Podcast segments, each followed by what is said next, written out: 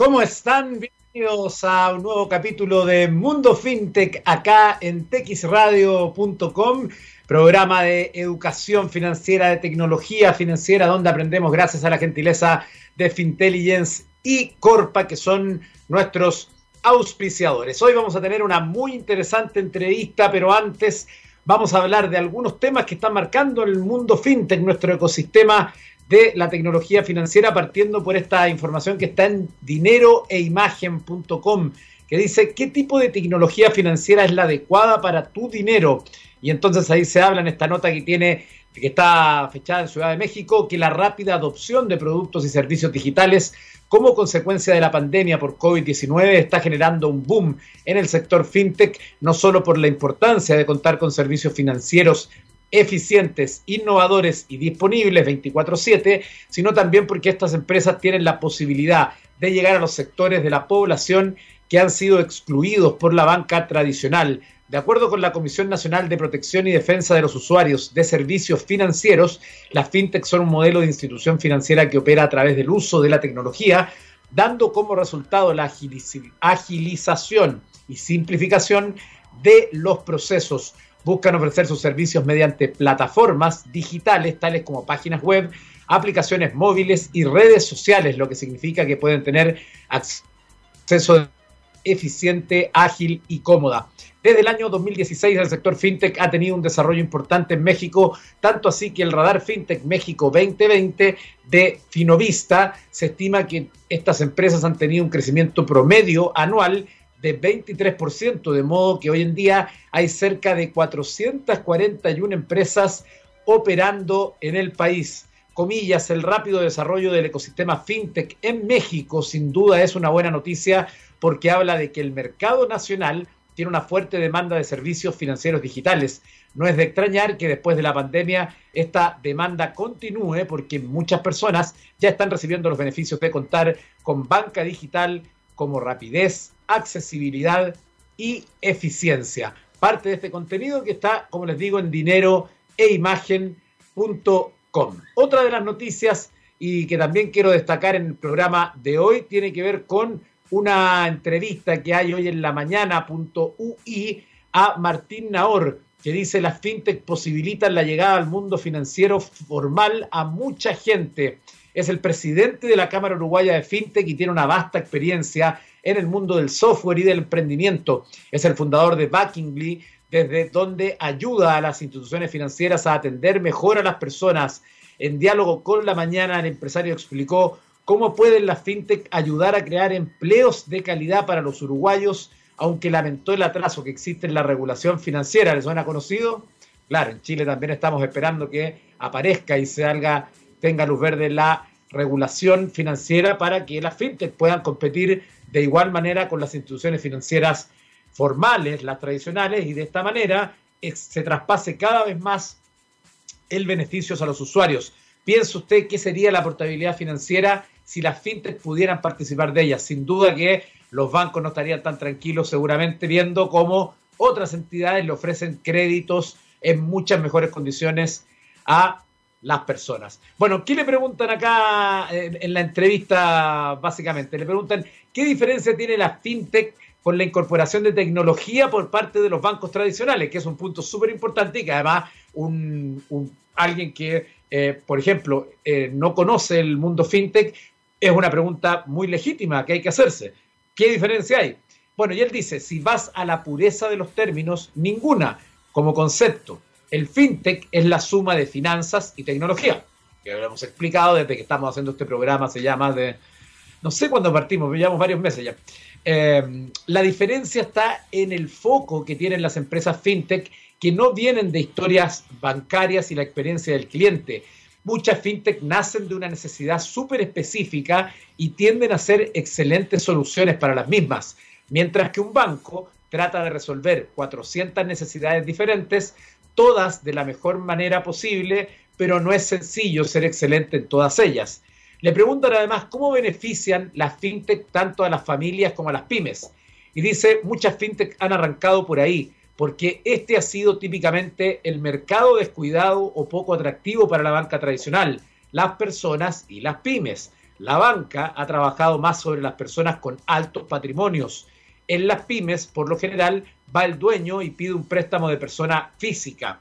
O está la pyme un poquito más grandecita que ya se parece más a una empresa con la, que, con la cual el banco quiere tratar. Ahí por un lado hay una gran oportunidad de negocios y por otro lado hay un enorme bien societario para perseguir, que es la inclusión de toda esa gente en el mercado formal. Es decir, el dueño de la pyme puede ir a sacar un crédito personal, pero este tiene tasas mucho más altas porque la tasa de mora también es más alta. Entonces está tratando de financiar un negocio con un costo de capital de persona física y eso es muy difícil de hacer. Allí es donde se ven enormes inversiones a lo largo del mundo en las fintech que van dirigidas hacia ese lugar. Va entendiendo, ¿no? ¿Cuál es la diferencia y por qué es tan importante, por qué urge que el mercado regulatorio chileno y de Uruguay, como lo estamos leyendo acá, y de los lugares donde todavía no existe esta regulación, sea rápida y sea eh, algo prioritario, porque justamente si sabemos algo de la crisis, hemos aprendido algo de la crisis, es que las pequeñas empresas, las startups, las pymes, los que se han, eh, han cambiado su foco del negocio y ahora están vendiendo por un marketplace o tienen un...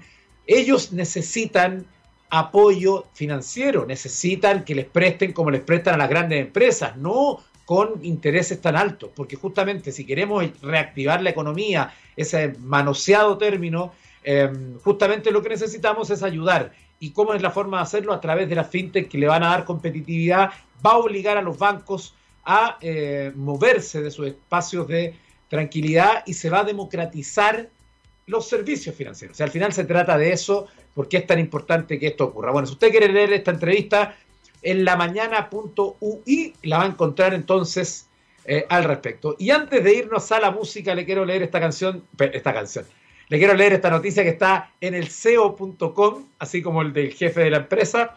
FinTech mantienen con liquidez a las pymes mediante financiamiento por factoraje. Entonces acá se explica que uno de los principales retos para las pequeñas y medianas empresas ha sido tener liquidez en medio de la crisis provocada por la pandemia. Otro aspecto, otra dimensión adyacente a lo que estábamos comentando. Para este 2021 el reto mantendrá por lo menos el primer semestre del año para las pymes en el mundo. Ante este escenario han tenido que recurrir a diferentes modalidades de financiamiento distintas a la que brindan las instituciones tradicionales. Este, esta información, es importante que lo diga, esta información viene desde México. Lo anterior que estábamos contando es de Uruguay.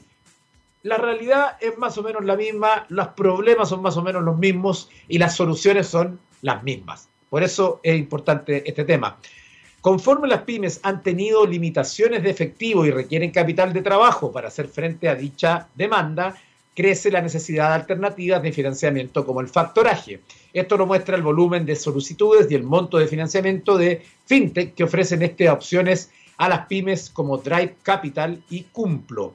Y entonces ahí viene una gráfica que habla justamente de todas estas cosas. Cuando las ventas sufren, los tiempos de cobranza aumentan, tener liquidez se vuelve más importante y es la única forma de que una pyme pueda subsistir. Así que esa es la reflexión editorial, si usted quiere, del mundo de la tecnología financiera, pero que me parece importantísimo, crítico para que nuestras pymes tengan eh, salud en los próximos meses, en este año 2021. Nos vamos a ir a la música en nuestro mundo fintech y lo vamos a hacer con una de las más grandes canciones de la historia del mundo mundial, como dirían por ahí. Nos vamos a ir hasta el año 1965, ahí nos vamos a encontrar con un sencillo que de acuerdo a la propia revista Rolling Stone es la número dos en la historia de las 500 mejores canciones del mundo, solo superada por Bob Dylan con Like a Rolling Stone. Vamos a escuchar entonces Satisfaction con los The Rolling Stone y estamos de regreso en Mundo FinTech.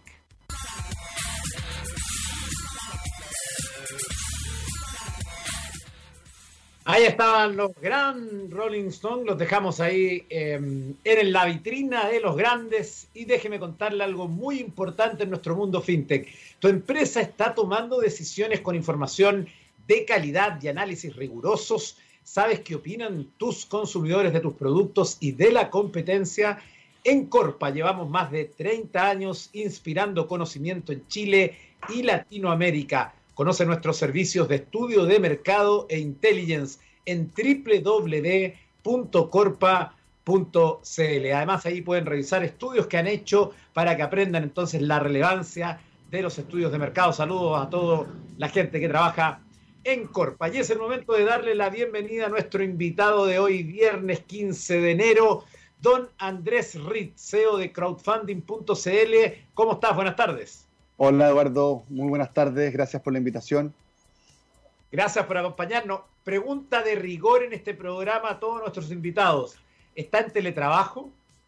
Sí, estoy en teletrabajo. Eh, lo que hacemos nosotros es que somos varios amigos que estamos en la misma, entonces hoy día nos vinimos aquí a la casa de, uno y estamos eh, teletrabajando en, comunidad. Así que es para hacerlo un poquito más llevadero. Estamos trabajando con unos amigos que trabajan en Corner Shop, así que estamos ahí, eh, yo en esta reunión y allá están escuchando una, una, conferencia de Corner Shop entre los demás. Perfecto. Eh, pregunta, en, durante esta pandemia, eh, a todos los que hemos entrevistado les ha ocurrido algo, ¿no? Nosotros estamos en el área de probablemente que se ha visto Em, de alguna manera la industria que ha tenido más crecimiento, que estaba más preparada para esta pandemia, que estaba más lista para el teletrabajo, para el híbrido, para las plataformas eh, manejadas de manera remota, de trabajar desde la casa. Todo eso eh, es, ha sido una cuestión eh, que le ha impactado a todo el mundo, pero que no todos estaban tan preparados. A ustedes primero en particular, ¿cómo les ha ido con esto? ¿Cuál ha sido la experiencia del teletrabajo? Pucha, bueno, es una lata tener que eh, sacar cuentas alegres en un año tan malo, pero la realidad de las cosas es que nosotros apostamos por una industria que, tenía mucho riesgo. La industria del crowdfunding es una industria complicada eh, y salimos beneficiados. Eh, intra 2019-2020 crecimos a tres veces lo que, lo que, o sea, el 2020 vendimos tres veces lo que vendimos el 2019. Entonces, nos fue bien y nosotros, el tema del teletrabajo lo habíamos tenido bastante en la médula de, la empresa. Eh, algunas veces ocupamos una oficina que nos prestan, pero en realidad que ahora a lo más nos vamos de una vez cada dos semanas a un Starbucks por ahí a vernos las caras, eh, pero lo, más normal es que estemos teletrabajando y ya estamos acostumbrados. Así que ah, el año pasado fue un buen año y, no, nos fue bien, quizás que, ah, igual que ustedes, que habían estado en una industria que se vio un poco dinamizada con esto, eh, nosotros nos pasó lo mismo. Bueno, vamos a hablar de crowdfunding, del, de crowdfunding.cl, de la iniciativa que ustedes nos van a presentar hoy día, pero también del, tema en general, que es una de las dimensiones fintech, ¿no? Y que evidentemente em, se ha visto impulsada por este ecosistema. Eh, ¿Cuándo ustedes eh, comenzaron con esto? ¿En qué estaban? ¿Venían de los mundos convencionales? ¿Decidieron dar un paso eh, y, emprender. ¿Cómo fue la historia ahí? Ya, la historia acá es que yo el año 2012 eh, me encuentro trabajando en el Ministerio de Economía y tengo mucho contacto con una agenda pro emprendimiento, lo cual veo que había mucho emprendimiento, o sea, programa pro emprendimiento que era ejecutemos fondos, gastemos plata en esto porque le hace bien hasta que aparece José Antonio Berríos con, con Brota y, nos presenta Brota. Eh, y ahí yo le veo mucho valor. El acá? Sí, supe, supe. Sí, yo soy inversionista, o sea, crowdfunding.cl es inversionista en Brota y tenemos muy buena onda con ellos también. La cosa es que cuando eso pasa, eh, yo le veo mucho valor al tema de decir, oye, sabes que aquí hay que enseñar a, a, pescar y no repartir pescado, básicamente. Entonces lo que hago es que me busco la manera de que ProChile inicie un proyecto que ayude a empresas chilenas a llegar a Kickstarter y a Indiegogo. Y durante el año 2013 ejecutamos un programa en ProChile que se llamó Plan C. Que, eh, rápidamente para la gente que no es tan conocedora del tema que crowdfunding está representado a nivel mundial por Indiegogo y Kickstarter. O sea, son plataformas que mueven millones de dólares, que han cambiado industria. Así rápidamente me acuerdo de Flow Hive, un producto australiano que modificó la industria de la apicultura. Eh, en Kickstarter partió Oculus Rift, que después lo compró Facebook. O sea, de esa dimensión estamos hablando para la gente que no, no, ubica mucho el tema del crowdfunding. Fueron los precursores de los iWatch, de todos los, los, wearables, entre otras cosas. Claro, bueno, entonces yo le veo mucho valor a eso y digo, oye, si es que en Chile siempre estamos diciendo, oye, hay que pagar a 30 días, hay que pagar a 60 días, tenemos que lograr pagar menos. Y yo realmente en ese momento digo, chuta, y si es que logramos pagar en negativo, ¿qué pasa? Si es que logramos que la gente pague por adelantado, puede sonar, no, es que el chileno no, es bueno para eso, eh, va a ser complicado, pero en Estados Unidos lo estaban haciendo, entonces el primer paso durante 2013 y 2014 fue hacer un proyecto que se llamó Plan C, que era un, programa que ayudaba a tener buen eh, desempeño en Kickstarter y en Indiegogo. Ese programa eh, se ganó un premio eh, de la red de oficinas de promoción de exportaciones. Lo fui a recibir yo a Dubai el año 2014. Wow. ¿Qué, tal la ciudad? ¿Qué tal la ciudad? Uf, me, invitó la, la, Organización Mundial del Comercio a Dubai y en realidad que es mira, verlos de la mano de ellos, muy interesante, pero uno como que escarba un poquito y atrás encuentra gente que no lo pasa tan bien en esa ciudad, porque ellos son, muy abiertos. los turistas que vienen a Chile y lo llevan a, la, torre, al mirador este del Costanera Center. Claro. Pero es peor, yo creo, porque lo que pasa con, con, esa ciudad en particular es que ellos tienen muy buenas relaciones con Irán, tienen buenas relaciones con Afganistán, tienen buenas relaciones con muchos países entonces, hay muchos países que pueden entrar a Dubái, pero no pueden ir a ninguna otra parte, y eso hace que eh, ocupen mano de obra muy barata y algunas veces media precaria. Entonces, eso es medio latero. Es una ciudad como Miami, o sea, muy, muy inventada, hecha hace poquito, pero es muy interesante. Son buenos para el trabajo los gallos y, han logrado dominar un. Uno acá se queja que hace calor de repente, pero, pero allá es mucho más, más hostil. Sí, eso fue interesante fue, fue interesante que la, Organización Mundial del Comercio le diera valor al programa, eh, a Plan C. Eh, Plan C sobrevivió el último año del, gobierno 1 de Piñera, sobrevivió el primer año del, segundo gobierno de, Michelle Bachelet. Yo renuncio a ProChile eh, después del, del, 2014 porque en realidad ya no conocía a nadie, habían cambiado a casi todos los ejecutivos. Eh, no, no tuve ningún problema con la directiva nueva, pero sí era complicado trabajar en un ambiente en el que ya era, en el fondo no, no había nadie que, me, que, pudiéramos hacer cosas. Entonces, y ahí fundo, encontré disponible el dominio, francamente, www. El mejor dominio de todos. www.crowdfunding.cl, lo encontré, ahí fui, me acuerdo a, a, un Servipack, eh, pagué mi cuestión de la Universidad de Chile, 14.900 pesos. Y así partí, pues partí con un mail, eh, andres.crowdfunding.cl eh, y nada, no tenía nada, era un Wix, crowdfunding.cl y, y, en el fondo, al principio lo que hicimos durante el 2015-2016 fue que mantuvimos el modelo de plan C, o sea, ayudamos a gente a llegar a Kickstarter y a Indiegogo y ahí tuvimos que fundar una Limited Liability Corporation en, en Nevada, no la hicimos en Delaware, la hicimos en Nevada para poder acceder a Kickstarter de Chile, porque los chilenos tienen, no tienen acceso a Kickstarter. Por temas, lo que habláis antes de la introducción de la, de la, regulación, hay una ley de datos personales que yo no sé cuánto tiempo puede llevar en el Congreso, pero que hace que... Es impresionante. Bueno, eso hace que, que, todavía no, no, no, haya una correlación entre el credit score y el tax ID acá en Chile. Entonces, no se pueden acceder a Kickstarter. La cosa es que, bueno, eh, eh, ese modelo funcionó, era complicado porque solamente ganábamos plata cuando logramos que la gente llegara a su meta. Acuérdate que Kickstarter es, todo o nada, entonces si es que le faltaba un dólar para llegar, eh, no recibía un peso y eso hacía que el fondo era complicado eh, financiarnos. Eh, y después empezamos a darnos cuenta que cuando uno hace una campaña de crowdfunding, em, esto es súper importante, como que tiene que asumir que el esfuerzo por llevar gente a la página lo tiene que hacer uno. No, no cuando uno se sube a Kickstarter o Indiegogo, hay un poquito de gente que de repente llega y dice, oye, sé que me interesó esto y llega, pero normalmente uno tiene que hacer una campaña de difusión asociada a esa campaña. ya es lo mismo que, es que claro, pero es que cuando uno sube una zapatilla a Mercado Libre, no, a nadie se le ocurre hacer una campaña de AdWords para que se vendan tus zapatillas en Mercado Libre. Cuando uno publica en Yapo, está tratando de que la gente que se mete a Yapo le compre lo que uno está vendiendo, pero cuando uno hace una campaña de crowdfunding, tiene que considerar esa parte. Y lo que nos pasó fue que era tan importante eso y, era tan decidor, o sea, hubieron campañas que les fue súper mal en Kickstarter, que nosotros la ayudamos a llegar para allá, que al final del día dijimos, oye, eh, eh, el, como que la fama de Kickstarter no es tan así, entonces mejor hagamos una plataforma nosotros y seamos... en el fondo se veía muy bien, se ven grandes ejemplos. Yo me acuerdo que en CNN me tocó mostrar por años, mostrar las campañas que eran más populares. pero claro, eso en el modelo si eres de allá.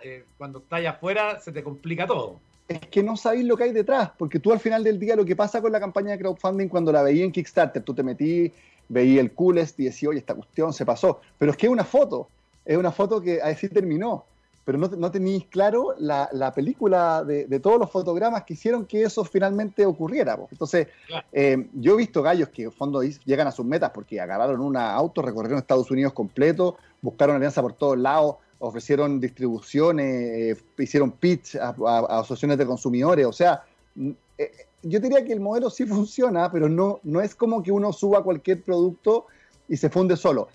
Uno podría subir cualquier producto y hacer una muy buena campaña y fundarlo, como pasa con la ensalada de papa. No sé si conocí ese ejemplo. Sí, tremenda historia. Tremenda historia. Conté un poquito que un gallo que dijo que iba a hacer una ensalada de papa y pedía, me acuerdo, parece que eran 25 dólares, ¿no? 25, 50 dólares. Y reunió miles de dólares y tuvo que gastar la plata en lo que era el fin. Y por lo tanto tuvo que hacer una fiesta con ensalada de papas mayo. Me acuerdo que fue una cuestión increíble, la cubrieron los medios en Estados Unidos, una locura. Claro, ahí tenía un gallo que, que el fondo demostró que lo importante no es tanto lo que uno sube, eh, sino que lo importante es el punch que le pone detrás. ¿Y por qué estamos haciendo esto nosotros? Déjame quizás llevarte un poco más a, la actualidad. Nosotros cuando eh, decidimos finalmente cambiar el modelo, fue bien transitorio en realidad, pero, fundar Catapultame. Eh, primero, estábamos muertos de susto, no sabíamos si es que iba a ser rentable, hay que ser súper cuidadoso porque en el fondo uno, uno invierte tiempo, plata y tiene que tener la claridad que la va a recuperar. Entonces, lo primero fue que fundamos una página que se llama catapultame.cl, que era... Sí, catapultame.cl es, una página súper que deja mucho que desear, porque es la primera en la primera aproximación, que fueron unos amigos de Viña que se llaman Altavoz, que nos prestaron un, un, CSS, que en el fondo nos dijeron, oye, prueba qué onda. Y, con esa hicimos varias campañas. Hicimos una campaña de la Mariana Martínez, de WIP, no sé si la ubicáis, la, la crítica de vinos. No, eh, pero espera, una campaña... el sitio actual no es catapultame.cl. No, porque... Es catapulta.me. Claro, entonces después registramos otro dominio, que en realidad, si es .me o punto lo que sea, es un nick que uno lo conecta igual con el servidor acá, o sea, no tiene ninguna diferencia. Pero es muy sencilla.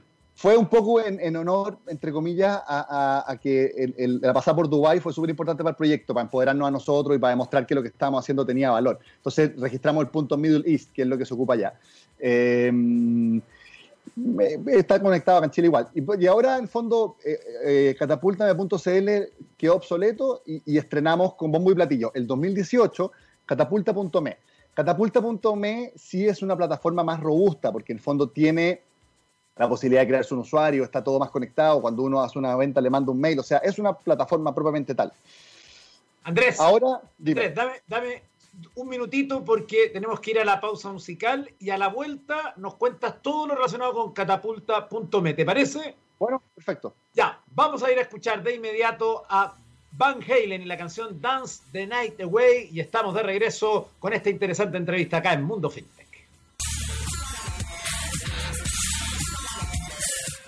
Estamos de regreso Mundo FinTech y déjeme contarle algo muy, muy interesante. Aplicar inteligencia financiera te permitirá conseguir siempre beneficios positivos para tu negocio. El dinero crece cuando se invierte con inteligencia. Conocer los riesgos inherentes a cualquier actividad de inversión te permitirá asumir solo los riesgos necesarios. Con nuestra asesoría mejorarán notablemente el control de costos, negociación con proveedores y bancos. Nuestros clientes en promedio logran disminuir en un 30% tras nuestro primer año de asesoría. Visítanos y conócenos en www.fintelligence.cl. Un abrazo para la gente que trabaja en Fintelligence en este 2021. Retomamos nuestra interesante entrevista que estamos eh, haciendo en esta jornada con Andrés Ritzeo de crowdfunding.cl y también de catapulta.me, que era lo que estábamos hablando ya de lleno, la plataforma de financiamiento. Yo estoy ahí mirando varios, eh, eh, varios em, proyectos que algunos ya están financiados, que tienen que ver con la música. Hay otros varios Entonces la pregunta aquí eh, inmediata, que seguramente se va a hacer muchas personas, es ¿quién puede financiarse? ¿Qué proyectos financian o qué proyectos impulsan para que logren el financiamiento y cómo logran ese financiamiento? Mira, lo que, eh, lo que se hace acá es replicar un poco eh, los lanzamientos que hacen las empresas grandes. Tú veis que de repente cuando se lanza el iPhone 12, por ejemplo, Apple hace una, una preventa cuando se lanza un auto nuevo se hacen preventas, cuando se lanza una, nueva ruta de aerolínea se hacen preventas. En general, las la aerolíneas funcionan todas 100% con preventa, o sea, hay muy poca gente que se sube al avión y paga después de habérselo tomado. Entonces, en el caso nuestro, lo que estamos tratando de hacer es que estamos tratando de hacer una nueva fuente de financiamiento en Chile eh, que tenga que ver con que sean los consumidores los que elijan qué es lo que se funda y qué es lo que no, de cara a que uno financie la operación y financie lo que quiera hacer con una campaña de preventa. Esa es la idea. Es un concepto que es la conversión, es el consumo como un mecanismo de inversión. La gente eh, hace un aporte monetario y obtiene una recompensa. Y esa recompensa, la idea es tratar de replicar las dinámicas que se dan en un Cyber Day, en un Black Friday, de, de realmente hacer un descuento sustancial es una venta que se le hace desde una persona que produce el bien o servicio, o sea, es alguien que tiene que, no, no, sirve para importar, en el fondo tiene que ser alguien que tenga la capacidad productiva real, directamente a la persona que lo consume. Y lo choro, como no hay ningún intermediario, eh, la persona que está produciendo tiene una, una, vende un buen precio en el fondo, porque no pasa por ninguna cadena de, distribución, no pasa por mayoristas, por trader, por nadie, y llega directamente a, a las personas. ¿Cuál es, es como un poco el, secreto? Tratar de dar un sentido de urgencia, eh, tratar de que las recompensas sean atractivas y que sean poquitas, que se acaben, respecto de que se premien a, los early adopters, a los primeros aportantes. Pucha, ¿y lo que se puede financiar? En realidad se puede financiar todo. Lo que pasa es que hay que entender que la, campaña de difusión y la, y la gente que viene a, a como a, financiar esto son personas que, no estaban pensando en financiar, sino que estaban pensando en consumir. Es alguien que quiere comprar un regalo de Navidad, un regalo de cumpleaños, un, producto para él mismo. Eh, claro, lo que más nos pasa es que en general lo que tiende a pasar, que es bien interesante, es que a, las, a todas las campañas que postulan les llega algo de plata. Eso es súper interesante porque eh, si tú postulas a, un fondo concursable o te llega lo que pediste o no te llega ni un peso y al, a 19 de cada 20 personas no le llega ni un peso y al otro le llegó todo lo que pidió. Acá eh, algunos no llegan a sus metas, pero sí la plata que sale en la plataforma, lo que está ahí, eh, son platas que a la gente le llegó y le sirvieron. Entonces, nosotros ah, en, este caso, no es necesario llegar al 100%. No, no, no, porque eh, ahí tenemos un tema. Es, parte del proyecto hacer las campañas que sean todo o nada, pero uf, el sistema financiero chileno es súper complicado y de hecho no hemos encontrado la manera de poder eh, aplicar el modelo todo nada. O sea, todas las campañas que están en Catapultame hoy día, eh, que ahí voy a poder ver como 60 o 70 campañas, eh, son campañas que esa plata la recibieron y la recompensa la entregaron y las personas obtuvieron lo que pidieron. Hay campañas bien interesantes, principalmente, claro, lo que más brilla son la música y los libros, porque es lo, más complicado de financiar afuera, pero tú cuando abriste este programa, yo lo estaba escuchando mientras me conectaban, hablaba que había un estudio fintech que hablaba un poco de, la, de las oportunidades que hay por ahí. Pucha, yo creo que esto es realmente de lo más atractivo que hay para que alguien se pueda financiar, porque lo que pasa acá es que eh, uno cuando emprende eh, tiene que salir a hablar con el gallo que te da el permiso, con el otro gallo que te dio el, el dato del contador, después sacar la patente, revisar el envase, hablar con el gallo para ver si es que la, marca está inscrita, llamar al INAPI. Y tú decís, oye, compadre, pero, pero ¿cuándo vaya a buscar a los clientes? Pues si en el fondo tú estás emprendiendo para satisfacer una demanda. Entonces, lo que nosotros hacemos acá es que decimos, dejemos todo en stand-by, todo, y salgamos únicamente a buscar clientes por dos o tres meses. Y dependiendo de cómo anduvo ese desempeño, así lo demás, porque, porque si no vaya a estar eh, súper eh, embalado y, te va a costar después sobreponerte si es que no había un mercado. Nosotros lo que tratamos es, es dar una herramienta que al final es una capacidad, un, una conexión con el medio de pago para que las personas puedan comprar y pagar y ya en el fondo dejar, habría sacramentada la transacción, de cara a que puedan verificar el interés del mercado para poder, con ese interés confirmado, hacer el resto de las cosas. Y al final tú decís, oye, yo quiero emprender, ya, pucha, tengo ánimo, tengo un poco de ahorro, perfecto, voy.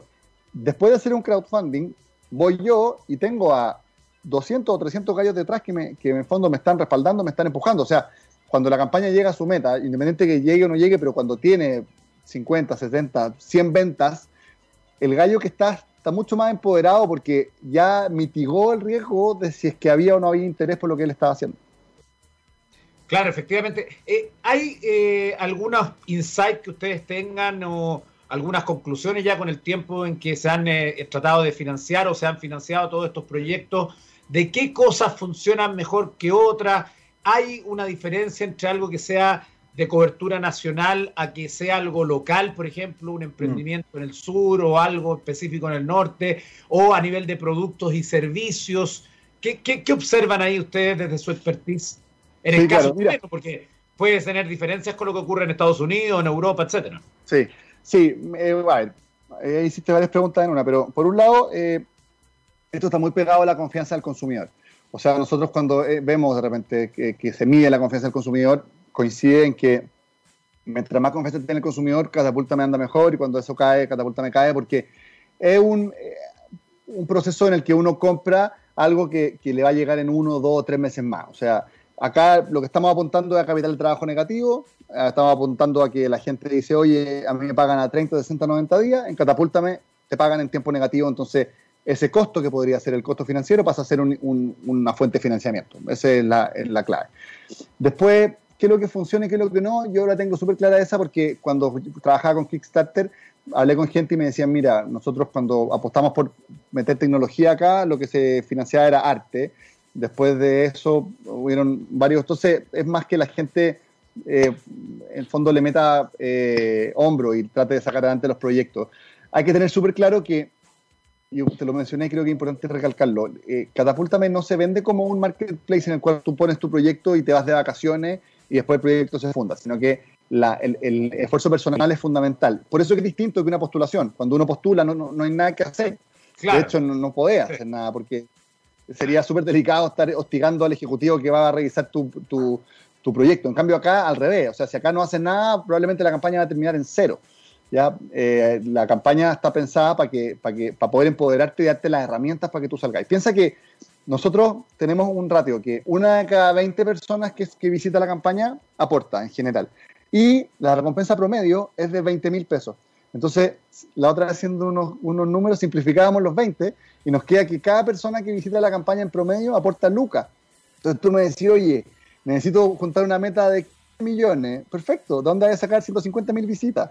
En el fondo, oye, necesito juntar una meta de 100 eh, millones de pesos, perfecto, ¿dónde voy a sacar un millón de visitas? Eso es, ¿cachai? O sea, es súper directo. ¿Cuál es el, como el tip máximo? Y siempre nosotros como que le insistimos en todas las campañas. Hay que hacer un sentido de urgencia, sí o sí. O sea, tienen que lograr que cuando ah, programen las recompensas, que se programan en, parte del proceso, que ahí de crear la campaña, está todo automatizado, eh, las recompensas tienen que lograr tener el precio puesto de tal manera que el mejor momento para comprar siempre tiene que ser ahora. O sea, siempre alguien que se mete a la plataforma tiene que decir, pucha, si hubiera llegado un par de días antes, quizás que hubiera agarrado un poquito más de descuento. Si me meto un par de días después, va a ser más caro. Entonces, el mejor momento para comprar es ahora. Y con eso eh, hemos visto, o sea, eh, estamos con muy buenos números nosotros. y, lo que es interesante es que, como te mencionaba, yo no he escuchado a nadie que se haya arrepentido de hacer su campaña de crowdfunding, porque, porque nadie pierde el tiempo acá. O sea, a lo más recaudáis menos plata de la que habéis pensado, pero siempre te llega algo plata. Ahora no, nos llegó un circo que necesitaban un tema para una carpa, eh, ahí tienen su plata. Eh, hay una película, La Mecha, que también va a llegar a su meta este fin de semana, yo creo que está yendo súper bien. Hubo una fundación, la otra vez me llamó una fundación diciendo, oye, yo tengo una fundación de gatos abandonados, y yo, pucha, es que sabéis que la gente en general no regala su plata por internet, hay que hacer una campaña de recompensa, la recompensa tiene que ser buena, hay que hacer un sentido de urgencia, y, como que le di el pitch, y el gallo me dijo, no. aman los gatos, eso sí es verdad. Sí, sí, súper claro, me dijo, y el, gallo se mandó una campaña, pero atómica, atómica, está muy buena esa campaña. De peso, ¿no? Sí, Pero fíjate que la recompensa sale solo para seis personas y, le voy a hacer un pack y le pongo tres libros y le saco uno y le envío no sé qué. El gallo jugó con todas las cosas que hay que jugar y la campaña resultó pero espectacular. Entonces, en realidad yo no me dejo sorprender. Yo estoy haciendo esto porque yo quiero que haya una nueva fuente de financiamiento en Chile. Yo creo que el financiamiento en Chile está súper en pañales, es mucho bluff, hay mucho aplauso, mucho, mucho lanzamiento, mucho número rimbombante. pero al final del día, las plata no llegan a la chica, que también es lo que pasa. Claro, es la letra chica terrible y la cantidad de gente en fondo que parasitea este, este mundo. Y lo que nosotros estamos tratando de hacer acá es que le damos una herramienta en la cual no es una pared, cuando hablamos de la pared del financiamiento, sino que acá nosotros te damos una herramienta que depende de ti y que si que tú querés juntar tus 50, 100, mil millones de pesos, lo vaya a poder juntar, vaya a tener que sacarte la cresta, pero lo vaya a poder hacer. Eh, en el fondo el crowdfunding de recompensa es absolutamente ilimitado. Eh, eh, viene a mascar un poquito del consumo y metiéndolo como inversión, por eso que está el concepto de la conversión. Y para adelante, pucha, lo vemos bien. Nosotros el año, ahora estamos con una convocatoria, aprovecho de pasar el dato, hasta el 21 de febrero tenemos una convocatoria de música y libros, eh, para efectos de discos, conciertos, de, personas que quieran hacer libros. Eh, eh, está toda la información en la misma web. Cuando uno aprieta proponer mi idea, ahí en, la plataforma se da un formulario y ahí se empieza el proceso. Eh, lo que queremos para adelante es eh, seguir buscando gente que, que, quiera ver la posibilidad de hacer un cambio cultural, un cambio en el ecosistema, como algo más de, que es responsabilidad de todo, es algo que, no es para este fondo que están dando sé dónde o para un funcionario, sino que una persona que consume, que tiene una familia que, consume cosas básicas, puede consumir más planificadamente, más ordenadamente y generar efectos positivos, eh, consecuencias positivas de su consumo si lo hace eh, pagándolo por adelantado. Y, en la plataforma se vendió jugo de naranja, ponte tú. Eh, tuvimos estos libros para los gatos que eran súper buenos y de hecho ya se entregaron todos. Y en general es una satisfacción gigante porque la gente recibe su recompensa, las personas cuando les pasa mucho también que, que tú decís, oye, pucha, Eduardo, ¿a quién escucho? Porque todos me dicen cosas, eh, todo llega aquí el, rockstar del emprendimiento y me da sus consejos y todo. ¿A quién escucho? Yo le digo, bueno, escucha al gallo que te compró lo que tú estás vendiendo. Porque por último, si te compró lo que estás vendiendo, valora lo que, el fruto de tu trabajo. No, no, no es que valore la plata que le podéis generar, sino que él valora tu, tu, capacidad creativa. O sea, él te pasó su plata y ese gallo merece tu, que lo escuches. Claro, efectivamente, yo creo que una gran reflexión para terminar esta entrevista, Andrés, respecto al tema de ver el mercado, eso es lo más importante de todo, ver si tiene agua la piscina, ver si hay interés, porque uno le puede poner mucho empeño, estar apasionado con su idea, obsesionado, dedicarle mil horas, pero si no se preocupó de lo primero, que es ver si va a tener clientes, eh, básicamente va a ser un costalazo muy, muy duro. Así que, Andrés, gracias por esta entrevista. Invite a la gente donde puede revisar proyectos que quizás los inspiran a ellos mismos para crear sus propios proyectos o para invertir también de una manera diferente. Sí, correcto. Te agradezco, Evo. Mira, eh, a ver, la plataforma, ya les expliqué por qué, el fondo. Se llamaba crowdfunding.cl, después eh, pensamos que la marca era difícil de registrar, entonces ocupamos Catapúltame como plataforma, pero es, la plataforma de crowdfunding.cl, catapultame.cl fue la primera y hace dos años migramos a catapulta.me. Ha sido un poco enredado el tema, tenemos que, desafío para este año, alinear todo, pero hoy día, si quieren ver lo que estamos haciendo, revisar proyectos, eh, ver manuales, eh, ver toda la información relacionada con esto, hay que entrar a, a www.catapulta.me Ahí está eh, eh, la plataforma, en, crowdfunding.cl también van a llegar, en catapulta.cl también van a llegar, eh, y ahí hay manuales, ahí se explica. Hay una película muy buena que se llama Capital C, estaba en Netflix, pero la sacaron, pueden buscarla por ahí en, algún ah. repositorio de películas antiguos. Capital C te, hace, es un documental que enfoca a tres personas que están haciendo campaña en Kickstarter y muestra un poco las dinámicas que hay detrás de esto. Y bueno, nosotros tenemos manuales nuestro Instagram es Mecatapulta, en Instagram, en, en Twitter también Mecatapulta eh, y en Facebook también. Eh, y acá, bueno, el llamado es, eh, queremos hacer un mundo distinto, como decían los españoles en el año 90, un mundo distinto es posible. Creemos que aquí hay que tratar de, de rascárselas con las propias uñas nomás. El Estado está sobrepasado con postulaciones, logran premiar al 2, al 3, al 4% de los postulantes.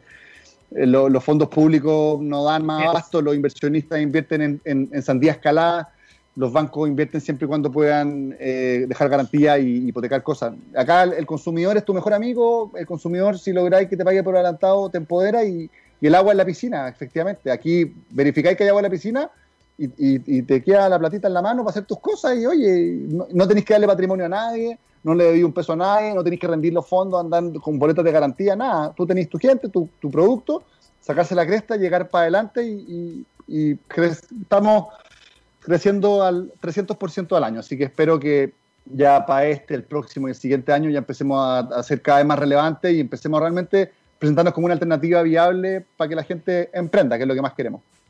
Perfecto, Andrés CEO de crowdfunding.cl, ya lo saben, visiten entonces catapulta.me para conocer más del el financiamiento colectivo. Un abrazo, que estén muy bien. Muchas gracias, que estén muy bien. Saludos por allá. Bueno, y simplemente para despedirme hoy con una canción del año 1982, Stevie Nicks y la canción Edge of Seventeen Gracias por esta gran semana acá en Mundo FinTech. Gracias a Corpa y Fintelligence, nuestros auspiciadores. Nos volvemos a ver el próximo lunes con Mundo FinTech. Sigue en la sintonía de texradio.com.